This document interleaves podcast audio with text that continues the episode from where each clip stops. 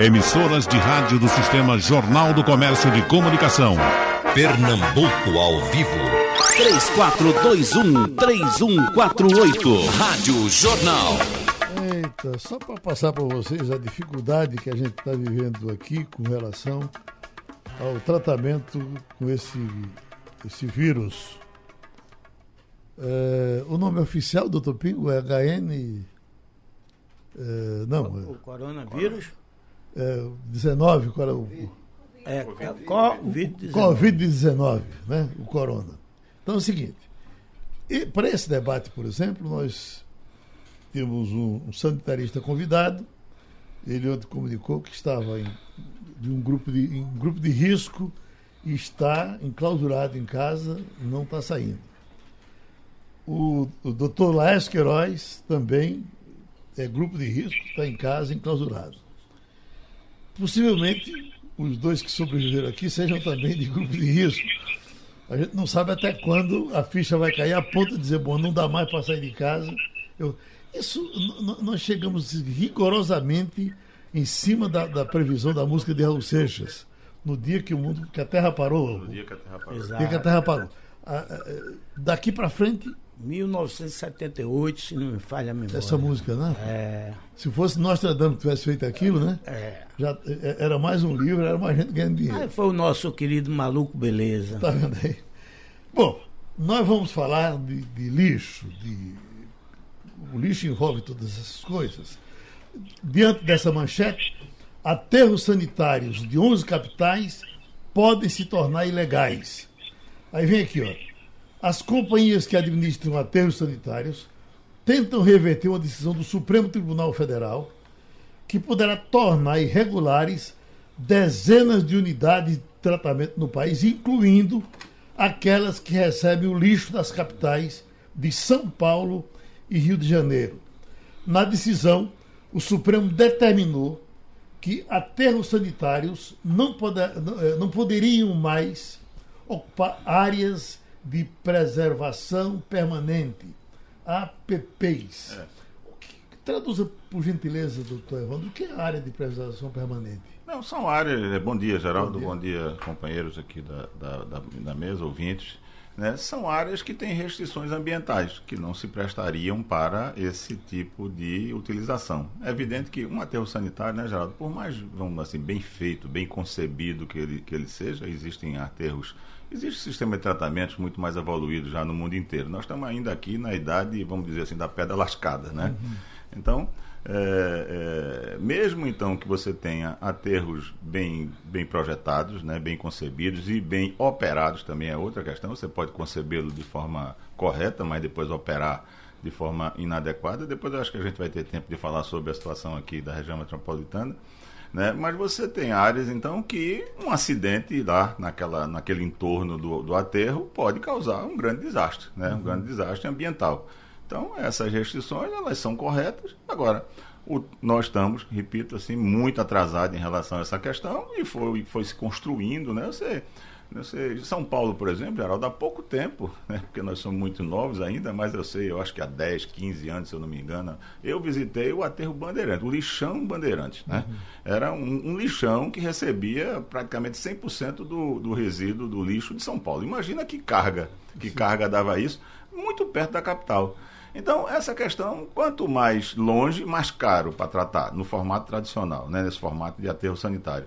Né? Então a tendência é você fazer mais perto. E quando você vai fazendo mais perto, para você né, ter proximidade com a geração né, e se livrar de todas essas áreas que têm possível impacto ambiental, você termina inviabilizando a operação pelo custo. Uhum. Porque hoje esse é um custo que praticamente, eu diria que inviabiliza, Geraldo, os, os estados, os municípios, basicamente, os municípios. Né? Hoje, eu diria que sem medo de errar, que essa é a principal despesa de qualquer município. E, é, e muitos deles não têm capacidade de fazer, Geraldo. Não tem capacidade de manter. Então você tem, por exemplo, aqui na região metropolitana, você vê como nós estamos atrasados. Né? Eu, eu me lembrava agora quando estava vindo para cá, eu trabalhei em Jaboatão, na gestão do prefeito Elias Gomes, isso tem né, com do, oito, 12 anos atrás. Há 12 anos atrás, a região metropolitana de Recife tem 4 milhões de habitantes É o terceiro aglomerado urbano do Brasil. Né? Você tem São Paulo, Rio de Janeiro e a região metropolitana do Recife, 4 milhões de habitantes. Há 12 anos atrás, foi agora, né? Nós, nós éramos meninos, né, Geraldo? né? Nós já éramos idosos, né? Então, há 12 anos atrás, o, todo o lixo metropolitano era lançado no lixão da Muribeca. Tá lembrado daquela Sim, história? sim. Né? Os urubus, Urubu, que tinha problema com o aeroporto. Pronto, 12 anos só, Geraldo. 12 anos. Aqui, juntinho da cidade, jogava na Muribeca. Da Muribeca, ele descia pelo riacho da Muribeca e descia no Rio Jaboatão e ia lá para a Ilha dos Amores. Doutor, Né? doutor Evandro, o senhor agora que pre- presta seus serviços em, em Olinda, um lixão que não sai da minha cabeça é aquele de Olinda, aquele que era de Águazinha, e uma confusão enorme que tivemos um tempo para a retirada daquilo, que quando foram retirar, começou a discussão, Zé Arnaldo era o prefeito de Olinda, Perfeitamente. e Zé Arnaldo sendo entrevistado dizia, não, não pode retirar daqui, porque muita gente vive desse lixo aqui. E tinha realmente uma comunidade inteira vivendo daquele lixo. É. E depois foi feito um serviço ali, o, o, o- terreno hoje está lá. Nem sei se foi ocupado por casa. Vou lhe explicar, vou lhe explicar sobre essa questão. Você vê, também é um, é, um, é um bom exemplo, né? Pouco tempo atrás, né? Foi muito pouco Exatamente. tempo atrás, Zé Arnaldo, né? Um, né, uma grande figura. Eu trabalhei, inclusive, na gestão dele. Fui, né, entrei na prefeitura no, né, no governo de Zé Arnaldo, né? É uma, um grande abraço, é uma grande personalidade da política e de pernambucana e saber, está querendo voltar à política. Querendo né? voltar e é, E é bem, bom que e- volte. e é bom que volte, é muito bem-vindo, José né? Arnaldo José. Arnaldo do Amaral. É, grande, grande, grande, grande figura. Amigo. Eu tenho estado, eu tenho estado com ele, né? Ele está, ele tem estado próximo lá da nossa da política. Ele passou um tempo meio afastado e, e agora ele é de bom conselho, né? Mas agora retornou a Olinda e tem, e tem prestado uma grande colaboração na discussão né, do, que ele, do que ele já fez. Mas você veja, é, lá, né, Aguazinha. Aguazinha era um lixão a céu aberto, com milhares de, dezenas, centenas de catadores, né, dentro da área urbana. Todo o chorume caía ali no Lava Tripa e do Lava Tripa ia para o Rio Bibiribe, do Rio Bibiribe saía aqui no Porto do Recife. Então, depois de uma grande intervenção, esse assunto então foi resolvido, né, a Aguazinha foi encerrado, foi feita uma ação de remediação né, disso, e isso passou um tempo estabilizado. Na gestão anterior, a do prefeito, atual prefeito Lupécio, esse assunto, por falta de capacidade financeira, tem que se colocar claro, não é a vontade do administrador, o administrador às vezes gostaria de cumprir a, a legislação, mas o município de Olinda, né, na, na gestão anterior ao prefeito Lupécio, terminou voltando, reabrindo o lixão de Aguazinha. Você veja que aí tem quatro anos, Geraldo. Quatro anos, ah, quatro não, três anos atrás, né, quando o prefeito Lupécio assumiu, o lixinho de Aguazinha estava reaberto, com cento e tantas mil toneladas lançadas, né, e os catadores de volta, lançadas assim, a céu aberto na proximidade. Isso aconteceu agora. Agora, agora. Então, eh, de três anos para cá, a atual gestão, o prefeito Lupécio tomou iniciativa, eu né, colaborei, eu era o secretário nessa área, não sou mais, mas era o secretário dessa área. Nós fizemos ah, o fechamento de Aguazinha, né, o novo fechamento de Aguazinha, então a Aguazinha ficou fechado agora, e retomamos a operação para levar para um destino correto, que é o, lixo- é o, é o aterro sanitário de Igaraçu, a CT, CTR Igaraçu. Tá? Então, a Aguazinha hoje, qual é a situação? É uma área né, que tem uma parte remediada do que foi colocado no passado, né, e uma parte que está sendo remediada nesse momento, vai ser, vai ser projetada para remediação, né, para recompor o que já foi o que aconteceu há três ou quatro anos atrás. Então, três, três ou quatro anos atrás, nós tínhamos um problema aqui junto da gente. Né? Você ainda tinha município da região metropolitana, né? São, São Lourenço, Camaragibe, que estão dando as suas soluções, etc., ainda, ainda com esse problema aqui, né? juntinho na região metropolitana. Agora, tudo isso, né?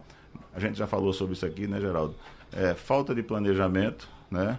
falta de recurso estruturado, recursos né, direcionados para esse fim. Né? A legislação é dura e obriga a fazer, mas não se, mas não se encontra esse recurso de forma, de, de forma é, é, fácil, né? e aí os municípios ficam nessa dificuldade. Aqui, na região, aqui no estado, Geraldo, ainda você tem cerca de 80 e poucos municípios que ainda jogam em lixão. Né? Aterro sanitário já é, como você leu aí, aterro sanitário já é uma coisa que está ultrapassada. Né? Mas ainda é, é um tratamento adequado e possível. Né? E ainda tem 80 municípios. Tem, tem em, em, Pernambuco, 80 municípios. E se você disser, vou dar um aperto nesses municípios, por isso que a legislação fica, eles ficam adiando, né? Sim. Vou dar um aperto nesses municípios para que eles resolvam o problema. O prefeito tem a maior boa vontade. Agora ele não tem dinheiro para fazer. Doutor Evandro, é, é, inclusive esse de Garaçu, que não recebe só Olinda, recebe diversos. Recebe direto. A região, Recife também. É, a, região, a região metropolitana, Geraldo, hoje, né? né é, é projetada para ter três destinos, né? Um destino sul, que é na Muribeca, funciona bem, é um aterro sanitário né, que opera bem, até onde eu tenho informações sobre isso. Ele recebe re, é, resíduos de Pojuca, Cabo, né, Jaboatão e hoje Recife e Moreno. E Moreno. Um aterro norte, que é esse de CTR Igaraçu, também opera bem. É uma empresa né, pernambucana, inclusive, tem né, três ou quatro sócios pernambucanos, opera, opera muito bem, que recebe é, toda aquela área norte ali, Igaraçu, Abreu e Lima, é, é, Itamaracá, Itapsuma e Goiânia. Tá? E o correto era, o Estado, eu acho que tem projetos para desenvolver o aterro oeste, para que a gente pudesse pegar a área oeste do Recife, mais São Lourenço, é, é, Camaragibe e já começar a ter resíduos de paudalho daquela região ali norte metropolitana. Mas uhum. esse aterro oeste até agora não se consolidou. Mas a gente tem aqui, então, nessa região metropolitana nossa, né, você veja, 4 milhões de habitantes, nós estamos limitados a dois aterros sanitários. Uhum. Se você tiver um acidente operacional qualquer, entendeu? Uma dificuldade nisso, nós vamos quase entramos em colapso de novo. Né? A, a, agora, né? No, em 2020, a gente está nessa situação aqui. Né? Então, faça ideia, você pegar um prefeito lá do sertão pernambucano, amigo, vai resolver teu problema do lixo aqui. Ele não tem nem quem faça o projeto. Ele não tem nem como pagar o projeto, depois fazer o projeto e operar. Uhum. É caro, viu, Geraldo? Por exemplo, Olinda hoje né, gasta mais de 2 milhões de reais com, a, com resíduo, com tratamento, com só com coleta e tratamento de resíduo. É muito dinheiro para um município como, como, como, como Olinda. 2 milhões mês? Mês. Uhum. Mês. Eu, eu, quero lhe passar isso, para o senhor dar uma olhada nisso aqui, porque tem uma classificação das cidades. Eu não estou sabendo fazer a colocação, se ela é, é, o, que é a favor, o que é contra aqui. O senhor dá uma olhada e depois a, a, o senhor dá essa classificação, porque Recife está colocado aí, parece, numa quarta posição. Mas nós estamos também com o doutor Laércio Queiroz, que é consultor de prefeituras, e esse assunto lixo foi um assunto que ele sempre gostou de debater aqui no programa. É, é, é novidade, doutor Laércio, que se discutiu agora com essa decisão do Supremo?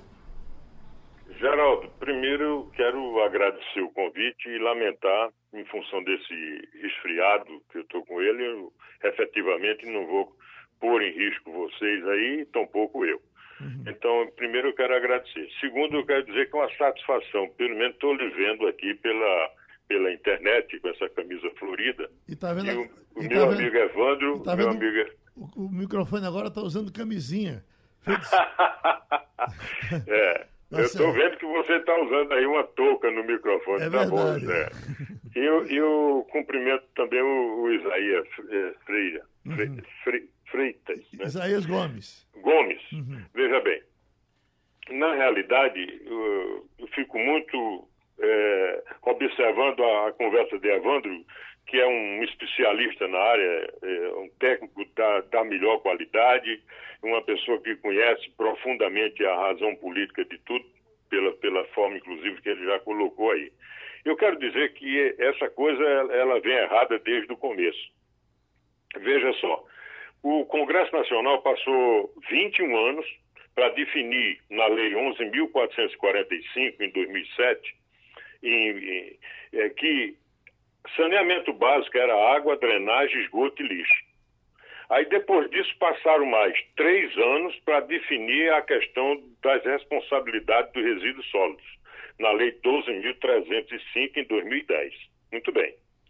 Ora, essa, essa, a, a lei em si tanto a, de, a da Política Nacional de, de Saneamento Básico como a, a da Política Nacional de Resíduos Sólidos, são duas leis importantes. Só que ela tem um, um, erro de construção muito grande, que os senhores parlamentares, ao proporcionar essa lei, a construir essa lei, eles disseram o seguinte, tanto uma quanto a outra. Ora, o plano nacional vai ser feito pelo governo federal. O plano estadual vai ser feito pelos governos estaduais. E os planos municipais serão feitos pelos municípios, mas vão executar. Aí é o que a Wanda acabou de dizer aí. Vão executar com que dinheiro? Porque ninguém define dinheiro na lei. A lei ela, ela trata claramente a questão da, da responsabilidade social, da responsabilidade pública. O que é responsabilidade do, do, da União, dos estados, do município, mas também de quem produz, de quem produz o lixo aonde produz, como, como se responsabilizar por isso. A lei também trata da questão dos catadores, da redução, a importância da redução do lixo, da sua reutilização, da reciclagem. Mas é importante também colocar que, ora, quem executa isso é o município. Aí veja, o que, corroborando inclusive com o que Evandro já colocou aí. Nós temos 89, Geraldo, 89% dos municípios brasileiros têm menos de 50 mil habitantes. O próprio Ministério é, do Meio Ambiente, ele diz que um aterro sanitário, que como o Evandro já disse aí, não é o mais qualificado, não deveria ser nem utilizado é, na, na, numa forma ampla e, e duradoura, como ele está sendo uma solução que não é. Ele é uma, um paliativo, é um primeiro ponto e ele diz que o, o, o município, para ter um aterro sanitário, ele tem que ter 120 mil habitantes para empatar com a, a, questão da operação. Ora, se nós temos 89% dos municípios com menos de 50, só tem uma alternativa. É o que diz a Lei 11.107, que é a lei dos consórcios públicos. Quer dizer, os municípios têm que se buscar, através de consórcios, se unirem regionalizar, traçar um plano, como o Evandro colocou aí, tem que traçar um plano de, da regionalização e estabelecer as suas responsabilidades dentro dessa regionalidade e fazer com que se implante pelo menos o aterro sanitário, já que o número de lixões, principalmente no Nordeste, é muito grande, aqui em Pernambuco também. Paralelamente a isso, a gente tem, Geraldo, é, coisas que podem substituir a, a questão é, do aterro sanitário, que é a, a, geração de energia pelo lixo. Já Pernambuco já começa a testar essas coisas aí, muito interessante. Só que, Geraldo, uhum. hoje, por exemplo, a lei do Prodep, que é a lei de incentivo do governo do estado, ela somente permite a lei ao, ao investimento que for feito em área o, o distrito industrial. Isso, inclusive, nós já colocamos na Assembleia Legislativa do Estado a necessidade de mudar a lei do PRODEP no sentido para dar um, um, um trato especial para os investidores, principalmente para a geração de energia através de resíduos sólidos. Isso não foi feito. Por quê? Ora, porque numa área industrial você não tem como comportar a implantação de uma, uma usina de tratamento de lixo. Então, precisaria ser modificado isso. A outra coisa que eu vejo, Geraldo, aqui é a questão da compostagem, que relativamente é uma coisa barata, que poderia ser mais ampliada e reduzir tremendamente o, o lixo contaminante né, dentro disso aí. E isso não é feito, quer dizer, não há uma política estadual, há um plano estadual que diz que tem que fazer 54 aterros no Estado. Mas é um plano, Geraldo, que foi feito de uma forma que com sinceridade, não está dentro dessa questão toda. Mais do que isso. Hoje você tem no Estado o ICMS socioambiental. Ora, o ICMS socioambiental, ele, quando começou, ele dava 5% para os municípios que têm o aterro, que tratavam a destinação final de lixo mais ou menos correta, eliminando e erradicando os lixões.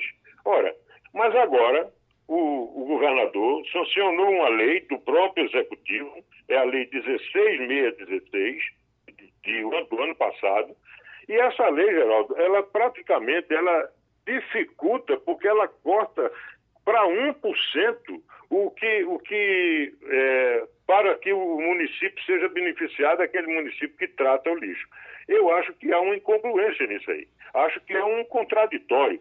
Precisaria ver isso. É, quanto à questão metropolitana, eu vejo aqui que Evandro falou aí, é, a, a, a, nossa consultoria preparou um plano metropolitano de resíduos sólidos, que ele próprio falou aí, que é, determinava, é, sugeria a, a, instalação técnica de um aterro no, no, no noroeste do, do, do, da região metropolitana.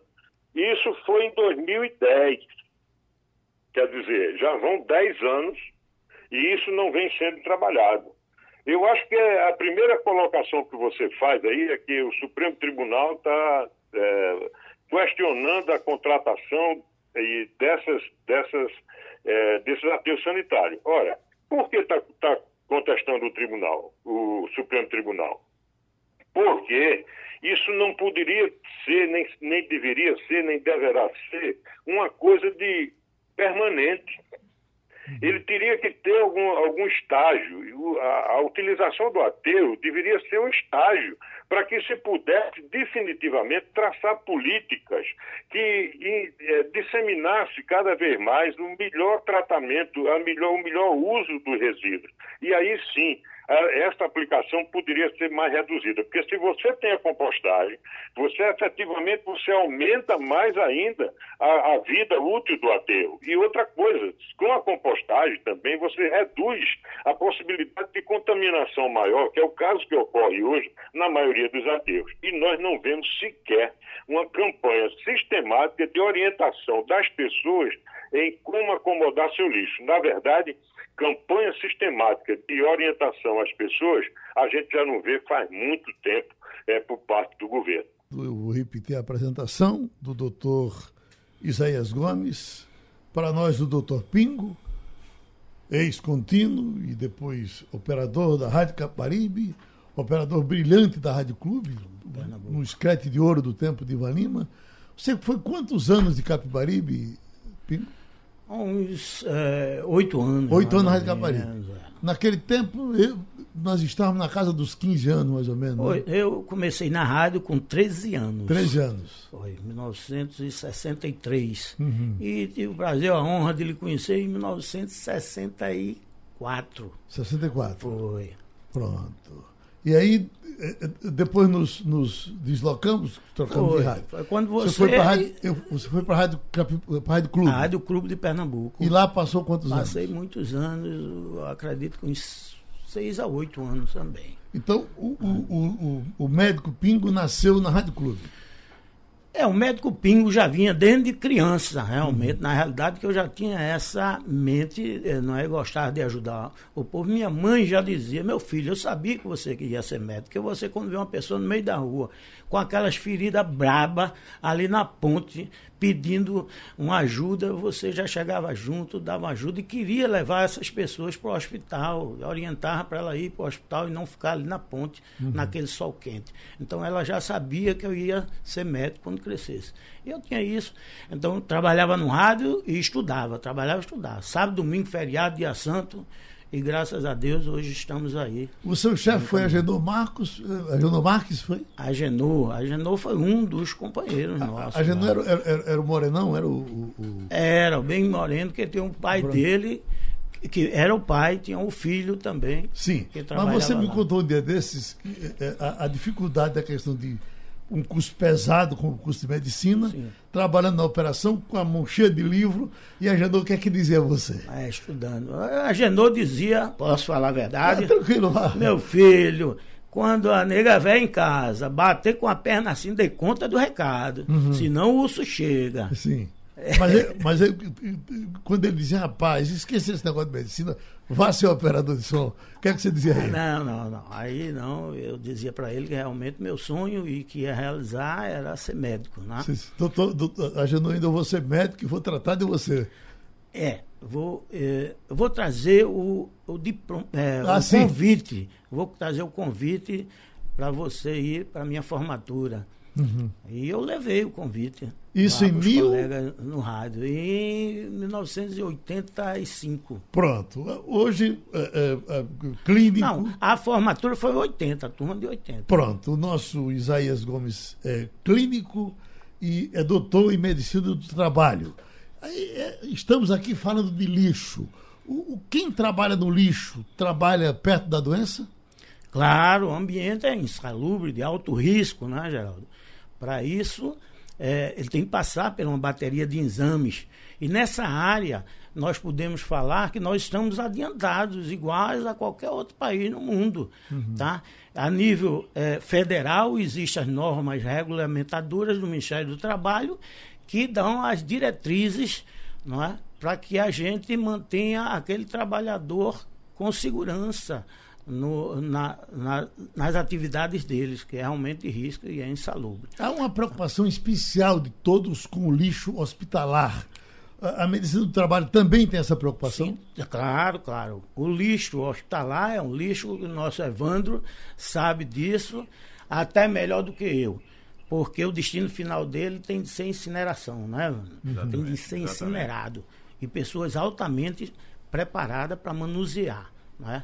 Porque tem restos, inclusive, ali humano, né? Quando a gente faz uma cirurgia de um baço, tira um pedaço de intestino de uma pessoa, vai para o lixo, uhum. tá? E não pode ser em qualquer lugar. Tem que ser incinerado e com pessoas altamente preparadas. Uhum. As pessoas, normalmente, todo trabalhador antes de assinar a carteira dele, ele se submete a exames clínicos, laboratoriais e até é, é de é, radio, radiografia, né? Uhum. Radiografia, por exemplo, do pulmão, radiografia da coluna, porque estamos falando aqui basicamente do gari, né? Uhum. Aquele cidadão, inclusive, que sai, todo mundo conhece, correndo atrás dos caminhões de lixo, pegando aquele saco de lixo, jogando. É, são, na realidade, um atleta. Exatamente, tem... aquilo deve ter limite de idade para aquilo, né? Porque é, tem que ter. Os caras são. São atletas. Às vezes correm na mesma velocidade do carro, pega o lixo, joga dentro. Joga, e isso à noite, passa a noite normalmente correndo com, com chuva, inclusive, uhum. muita chuva, e eles lá uma capazinha que se dá e que não protege muito daquela água, né? Mas ele tem benefício de salubridade por conta Tem riscos, tem benefício, ele chega a ganhar até 40% a mais do salário mesmo dele por conta de que a, a, a, função que ele desempenha é de, de risco, periculosidade e insalubridade. O ambiente é insalubre. Uhum. Né? Apesar de que a gente tenta corrigir isso através dos EPIs. Né? A pessoa que manuseia lixo, ela usa EPIs, ela usa luvas né, impermeáveis, usa máscara, luva, usa aventais é? touca na cabeça. Uhum. E tem uma série de cuidados. Tem de ser vacinada. Qual é a diferença de quem trabalha naquele lixo para essas pessoas que trabalham aqui na rádio, por exemplo, varrendo o estúdio? É, é, é, o tratamento é o mesmo? É, é, a princípio o exame é, que é um exame uhum. clínico, tá certo?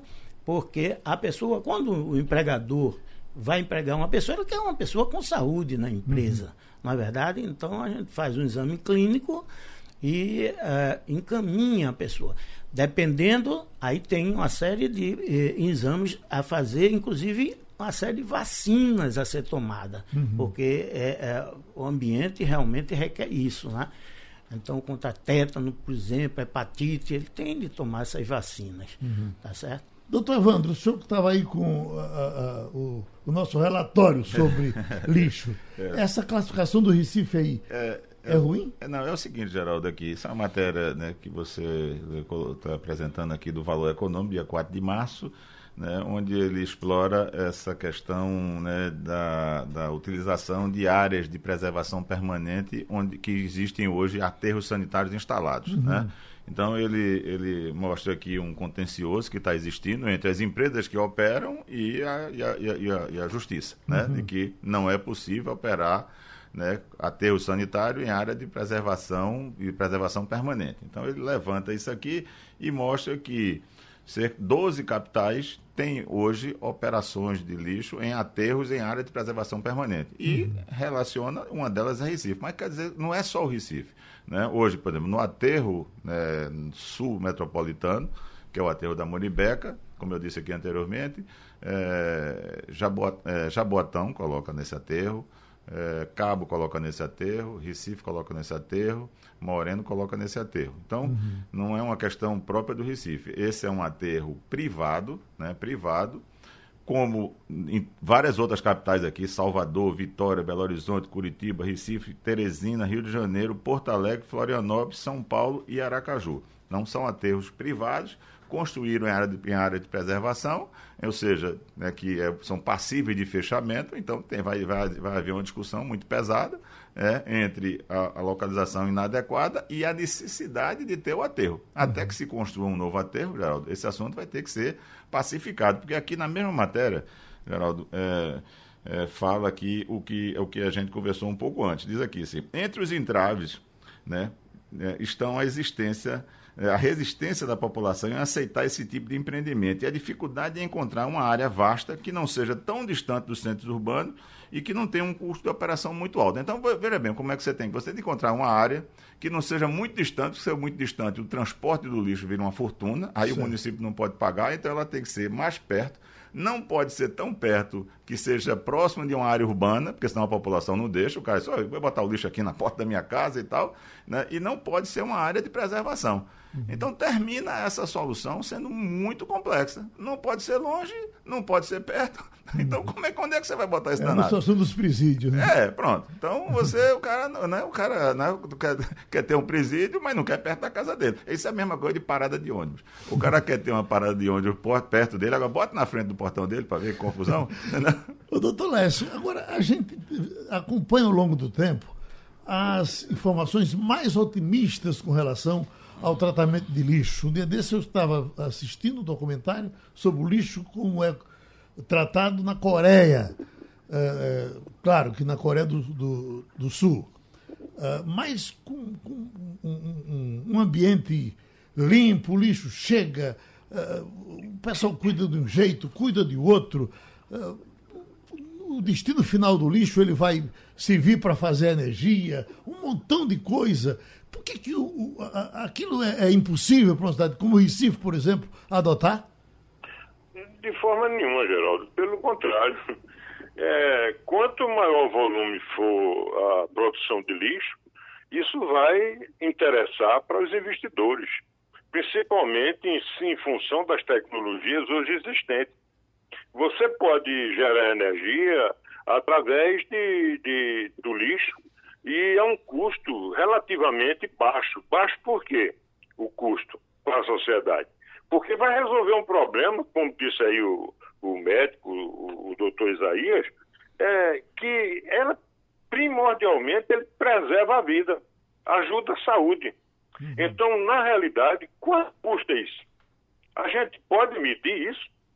Então, o investidor hoje, a, a, em sua maioria, quer colocar a, a, empresa dele aqui, que é a usina de, de tratamentos, você tem, Geraldo, já que você falou, você tem na Alemanha, você tem na França, tem em Portugal, você tem na Espanha, você tem vários lugares hoje do mundo, nos Estados Unidos, na Califórnia. A Califórnia, 40 anos atrás, quando começou a incinerar lixo, é, observaram que em 100 quilômetros de incineração ainda a, abrangia a, a, a contaminação é, do, provocada pelo lixo. E ela foi corrigindo isso. A Califórnia, como toda, é um exemplo hoje nos Estados Unidos na produção de, de, de lixo da, da produção de energia através de lixo. O que é o problema no Brasil? Nós não temos uma legislação específica para isso. O, o, a legislação que trata da, dessa questão de produção de energia na, é, no Ministério de, de, de, Energia, que eu não sei como é o nome, to, to, toda vez muda agora, então ela não, não traduz a realidade da necessidade e do interesse da motivação para os investidores. Não há.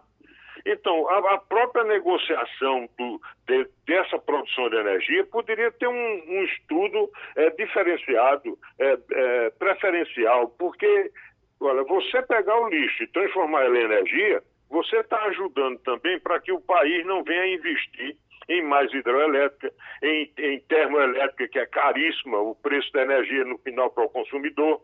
E você tem uma solução que pode usar o lixo, produzindo energia, a um custo que, que efetivamente vai ser muito mais da empresa privada, e essa, essa empresa privada vai negociar essa energia produzida.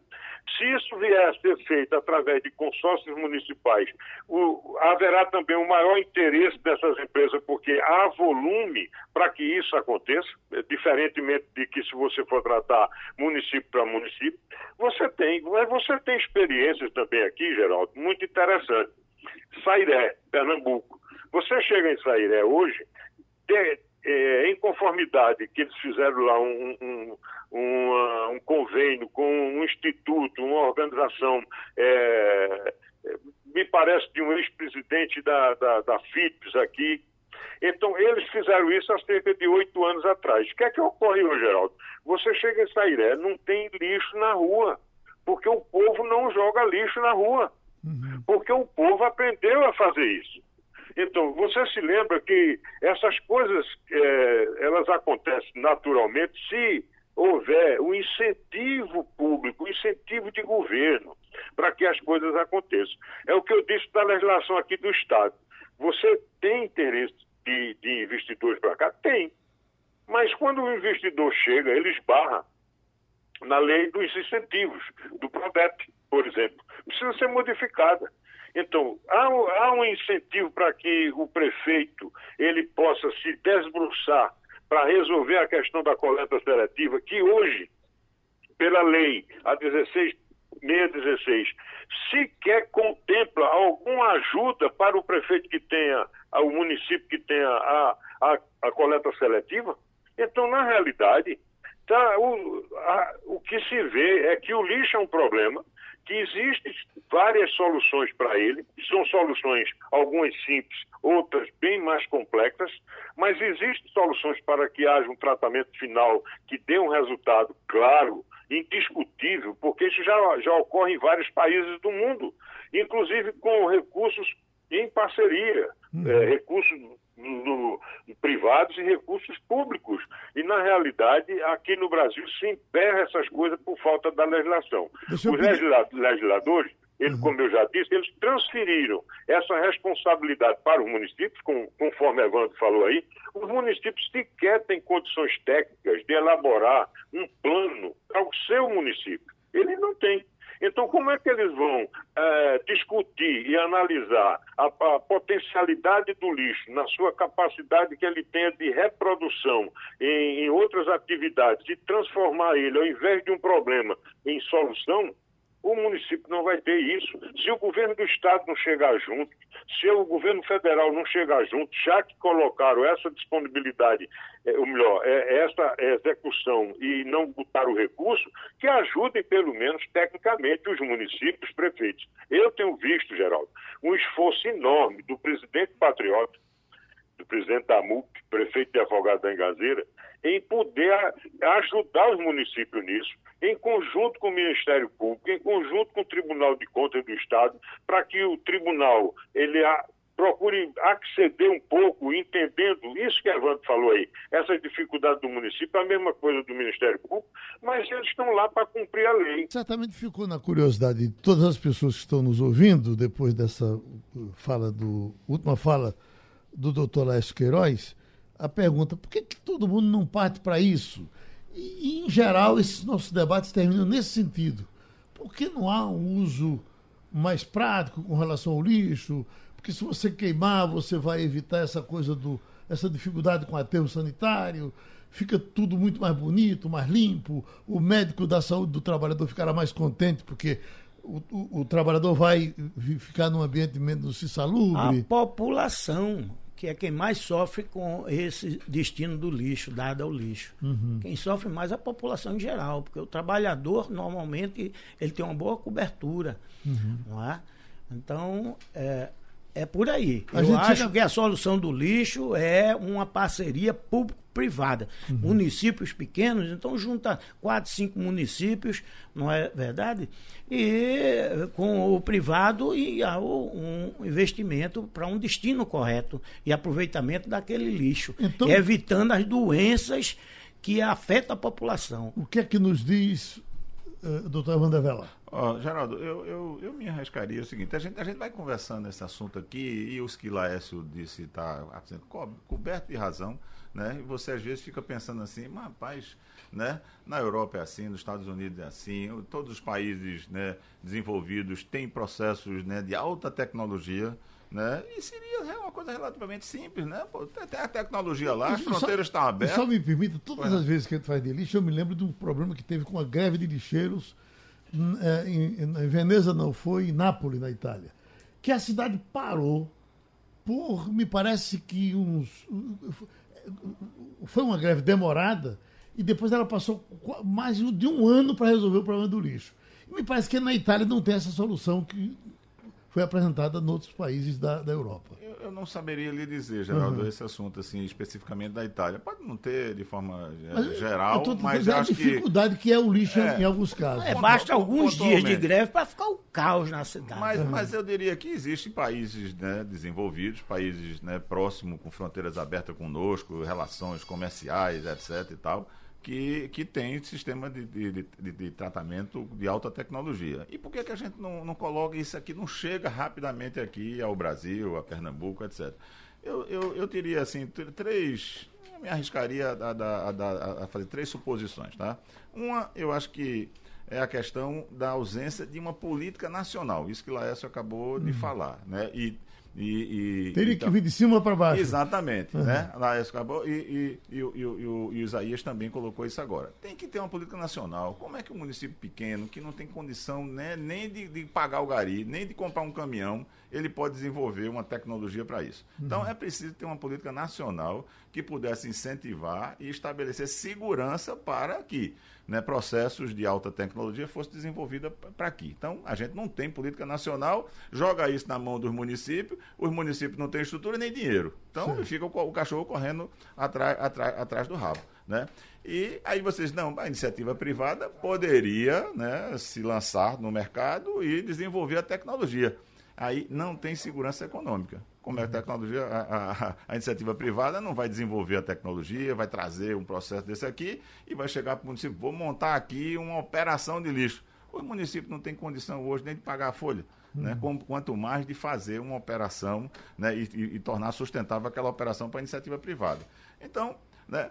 não aplica a tecnologia, não tem política nacional e não gera é, segurança econômica para o empreendimento, um empreendimento estruturado com tecnologia, com investimento. Aí a gente fica aqui nessa ação assim, é, pé quebrado, né? Uhum. Ah, não, não dá para fazer uma, uma coisa de, de, alta complexidade tecnológica, aí vamos ficar fazendo uns aterrozinhos aqui. Aí faz um aterrozinho ali, faz um aterrozinho acolá, faz um mais perto, faz um mais longe, os municípios com maior pacapacidade. Você olha, um, um, país, um país desse tamanho, gerado 4 mil e tantos municípios, você não consegue visualizar. Existem alguns exemplos, tá? Mas não consegue visualizar em 10% dos municípios, né, tecnologia desenvolvida que é aplicada no mundo inteiro aqui. São Paulo, um, um estado poderoso desse, está aqui no, no, grupo né, da, dos, dos estados que tem dificuldades é, de, de, de, de, ter um, um tratamento convencional de aterro sanitário legalizado. Nem São Paulo. Então, eu acho que é um assunto assim que ou vem de cima, ou tem um processo estruturado né, de desenvolvimento de tecnologia, né, de incentivo e de recurso para fazer isso. Porque, Geraldo, isso né, termina, não tem, não tem dúvida nenhuma, todo, tem muitos estudos sobre isso, né, o lixo é uma riqueza. Né? A gente, aqui no intervalo, nós conversamos sobre isso agora. Né? Um exemplo simples, né? Carnaval de Olinda né, o prefeito é, desenvolveu lá com a Secretaria de Meio Ambiente né, uma, um processo de estimular o catador. O catador né, se organizou, né, a prefeitura apoiou com a cooperativa de catador e nós recolhemos no Carnaval de Olinda 110 toneladas de latinhas. Uhum. 110 toneladas de latinhas, Geraldo, significa cerca de 500 mil reais no mercado local aqui. Tá? Então, se a gente não tivesse feito isso, essas 110 toneladas teriam ido para um aterro sanitário, ser enterrado, né, danificando o meio ambiente e ainda custando 30, 40 mil reais para a prefeitura. Uhum. Então, isso, isso, poderia ser desenvolvido na coleta tradicional, né, na operação tradicional. É possível a gente chegar a um nível de coleta seletiva de 30%, 25%, 30%. Hoje a gente não tem, sei lá, 2%, 3% e olha lá. Deixa eu lhe pedir um espaço assim, um produtor de Israel, Patrício, que é especialista em controle de pragas. E eu lhe pergunto, doutor Patrício, o, o lixo é um bom hospedeiro para coisa ruim? Ele é uma, um bom local de reprodução de pragas, tá certo? Sim. Além do chorume, que é muito prejudicial à saúde. Uhum. E também induz o pessoal preguiçoso, alguns, a, não quer trabalhar, vai para o lixão, causando para para a sociedade. Eu acho que o problema do lixo deveria botar aula nas escolas para as crianças para falar sobre coleta seletiva de lixo e meio ambiente. Por exemplo, meu lixo orgânico, sobra de comida, eu faço adubo. E meu lixo restante eu faço coleta seletiva e pego aqui na estrada do Arraial. Então o pessoal culpa muito a prefeitura e os órgãos públicos, mas a população, eu acho que é o maior contribuinte para a, o problema do lixo, porque jogam lixo de tudo que é de jeito, misturado, orgânico com plástico, etc. E o, o, o lixão, ele reproduz tudo que é de pragas, produz zoonoses para a saúde humana. Uhum. Então, o lixo é um problema realmente muito sério. Nós estamos tá? agora na grande, na grande farra das moscas. O que Pronto. se diz é que elas vêm sempre na, na Semana Santa para comer peixe. É Exato. É isso ou é o lixo? Não, o, lixo do peixe, né, porque o pessoal joga, ele, ele concorre muito por causa do odor do peixe que atrai muitas moscas e a reprodução. Quanto mais alimento tem, tiver disposto, mais as pragas se reproduzem, não é? Depende da, do alimento e da temperatura. Então, o lixo de peixe joga por tudo que é de campo. Então, existe uma exacerbação da reprodução da mosca, tá? Além de, de contribuir para o alagamento e entupir as galerias, e tem até um comercial que diz, o cara joga o lixo lá, depois da cheia o lixo vem para casa dele. Então, a população aqui deveria ter cuidado e cooperar com as autoridades no problema do lixo. Uhum. Né? Tem a reprodução dos pombos, dos pardais, cães e gatos de rua, e também se reproduzem em virtude do problema do lixo. Deixa, né? deixa eu agradecer o seu depoimento e encerrar praticamente aqui com o nosso uh, Isaías Pingo, uh, que era mais ou menos isso que ele vinha dizendo no intervalo aqui para gente. É preciso colocar a população como parceira nesse negócio. Exato. Tudo se resume em falta de educação. E quem é que educa o povo? São uhum. as autoridades municipais, estaduais e federais tem de investir na área de educação. Educar o nosso povo é importantíssimo. Sem educação, esse nosso país vai sofrer muito. Agora, então, doutor Evandro, esse lixo separado aí do que o senhor falou, há um monte de tempo que a gente vem ouvindo, acho que todo mundo já ouviu falar disso. Separe isso disso, isso daquilo e tal mas é, é, é, uma coisa da consciência, as pessoas terminam não fazendo, né? É, exatamente, Geraldo. É, é Aí vem culpar, não é porque eu devia ter um caixão num canto, um caixão no outro. É, isso é um, é um conjunto, né, Geraldo? A gente ficar aqui encontrando ah, a responsabilidade é do poder público, a responsabilidade é da população, falta de educação. É, de fato, é um conjunto, um conjunto, a falta de um conjunto de iniciativas mesmo, de preocupações com essa questão, né, com situações como a gente acabou de relatar, simples, né? Não seria uma coisa tão complexa né, nosso o médico né, que falou aqui agora, o Patrício, o Patrício acabou, acabou de dizer, seria uma coisa relativamente simples. Ó, seleciona aqui o que for seco, bota num balde, o que for úmido, bota no outro balde, né? E aí uhum. o caminhão passaria. Agora, isso quando você vai operar isso, aí começa, aí você teria que ter dois caminhões operando, uhum. né? Você teria que passar um caminhão para pegar o selo, um caminhão para passar para pegar o molhado. Aí, aí começou com, a complicação. Aí já começou a complicação e fica caro e aí você não consegue fazer, não dá para fazer essa conta, tá pagando ali no limite do que é possível, etc e tal, e aí deixa para depois, né? Mais tarde a gente vê e vai tocando esse assunto e, e, e essa solução não se dá. Evandro, essa educação tem que ser na ponta, lá no povão. Então, como o nosso colega falou, de Israel, nas escolas. Isso tem de ir para a escola.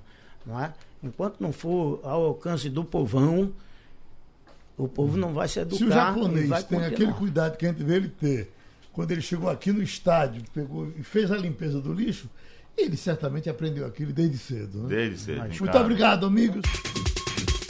Sugestão ou comentário sobre o programa que você acaba de ouvir, envie para o e-mail ouvinte@radiojornal.com.br ou para o endereço Rua do Lima 250, Santo Amaro, Recife, Pernambuco.